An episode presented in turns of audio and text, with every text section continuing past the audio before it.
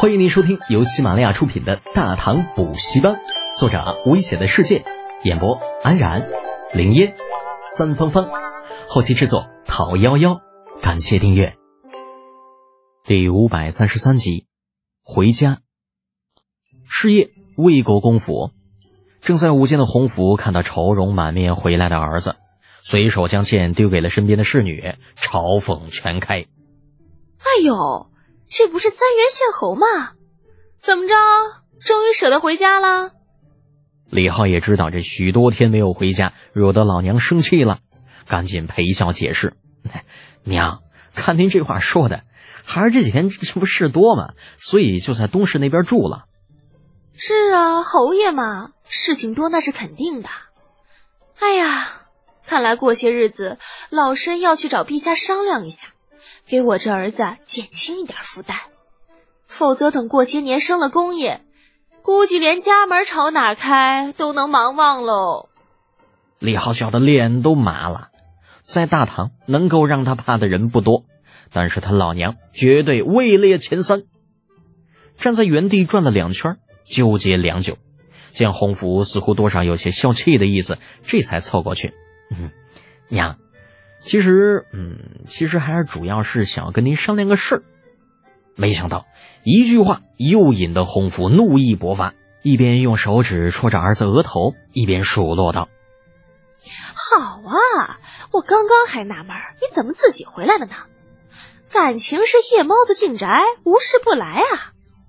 洪福可是练家子啊，那手指不是一般的硬，戳到头上就跟那擀面杖敲头上的感觉差不多。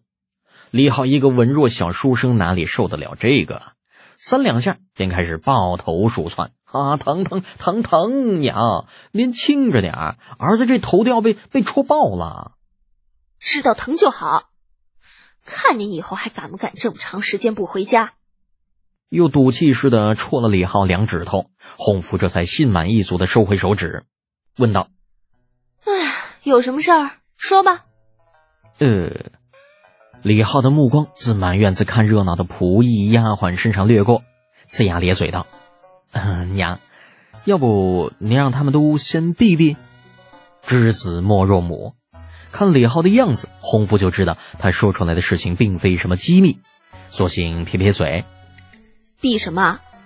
事无不可对人言，真有事你就说，没事就滚一边去，别在这碍眼。”怎么会这样啊？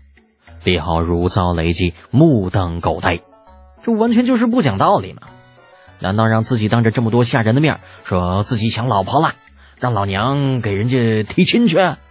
那好歹我也是堂堂侯爷，长安第一祸害，这真要这么说的话，嗯，好羞耻啊！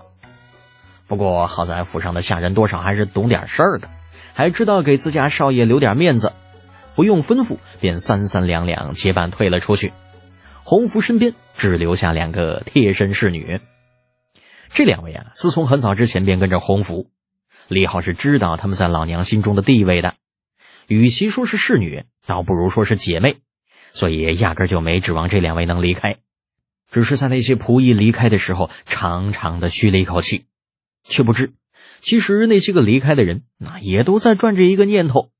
反正有夫人的两个侍女在，明天稍微一打听，便能知道少爷今天说了些啥。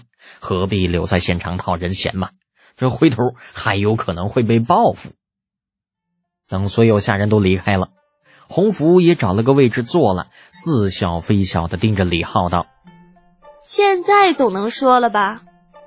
呃，李浩纠结了一会儿，最终把心一横：“死就死吧，总是不能辜负了美人儿。”毕竟人家连同生共死都说了，自己只是找老娘去提亲而已。若是连这点勇气都没有，岂不是没有了男人的担当吗？嗯，娘，还是想麻烦您去一趟宫里。洪福一听，有些莫名其妙的，去皇宫干嘛？李浩又是一滞，啊，感觉老娘就是想要看自己的笑话。可怜自己上辈子单身狗一只，别说结婚。就连女孩的小手手都没有摸过呢，哪里懂得如何跟家长说，你，这个就搞对象这种事儿嘛？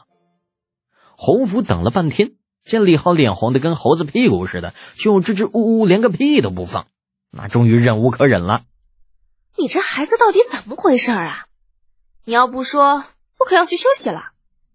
李浩自是不能让洪福就这么走了，连忙阻拦，及时白脸道：“嘿，别，娘，这我我说还不成吗？嗯，其实，嗯，孩儿就是想让娘进宫去问问，就陛下上次不是说赐婚吗？这咋这么长时间了还没动静呢？”洪福等了半天，结果却等来了这么一句，当下愕然道：“就这事儿？”哦。李浩点点头，努力让自己的表情正常一些。虽然有点急，但是我却不能表现出来。啊，是的，我我我我一点都不急，我叫不着急。望着努力控制情绪的儿子，洪福无力道：“你不知道？”李浩很好奇：“我应该知道吗？”“你不应该知道吗？”良久的僵持，好吧。最终，洪福发现。李浩好像真的什么都不知道，嗯，这可怜的，轻轻叹了一口气。洪福拉着李浩走向大屋。哎呀，儿啊，娘跟你说，其实赐婚的旨意早就发下来了，不过呢，要等到程家那丫头长到十八岁。如此诡异的答案让李浩方寸大乱，脱口而出：“啥？这么大的事我怎么不知道？”洪福哼了一声。你，你除了知道鼓捣你那些破烂生意，还知道什么呀？有一年好几十万贯的生意，怎么就成了破烂生意呢？李浩无语。啊，不过现在不是纠结这些个旁枝末节的时候，重点还在于程茵茵那丫头。不是，那那程家那丫头怎么回事啊？为什么一定要等到她十八岁我才能成亲呢？那结果，李浩不说还好，一说，洪福顿时就怒了。废话，他不够十八，怎么跟你成亲啊？当初不是你跟程初墨说的，要等到那丫头够十八了再成亲吗？这话你自己忘啦？哎呦，真是的，老娘还等着早点抱孙子呢。哼，结果你倒好，一下子把自己的婚事推迟了好几年啊！你说说你，有你这么不孝顺的儿子吗？怎么会这样？为什么会这样？我那只是一句推脱之词，好不好？这怎么就没人明白呢？好委屈，心好累。怪不得这次回来总觉着李雪燕和程茵茵两个跟以前有些不一样。原来李二赐婚的旨意早就发下来了。突然感觉压力好大。就今后老子也是有家的人了，再也不是单身狗了。李浩反应了好久，甚至连怎么回到自己小院的都不知道。激动吗？嗯，多少有那么一点儿，但更多的是压力。尽管早就清楚迟早会有这么一天，但事到临头，还让他有些猝不及防。江夏王府，李雪燕回家之后便躲回到了自己的院子，就连晚饭都没有出来吃，弄得李道宗还以为自家那好闺女病了，好一顿嘘寒问暖。李雪燕并没有跟他说下午发生的事情，只推说身体有些不大舒服，便将李道宗从房里送了出去，然后一个人静静的坐在窗口发呆。不知道那根木头有没有听懂自己话里的意思呢？希望他不要误会什么吧。李雪燕这样想着，嘴角不由自主的勾了起来，手指轻轻搅在一起，俏脸微红。还有三年，三年之后。程家那小丫头便十八了，到时候，真是的，为什么一定要等到那疯丫头十八岁呢？难道不知道女孩子的青春只有那么短短一瞬吗？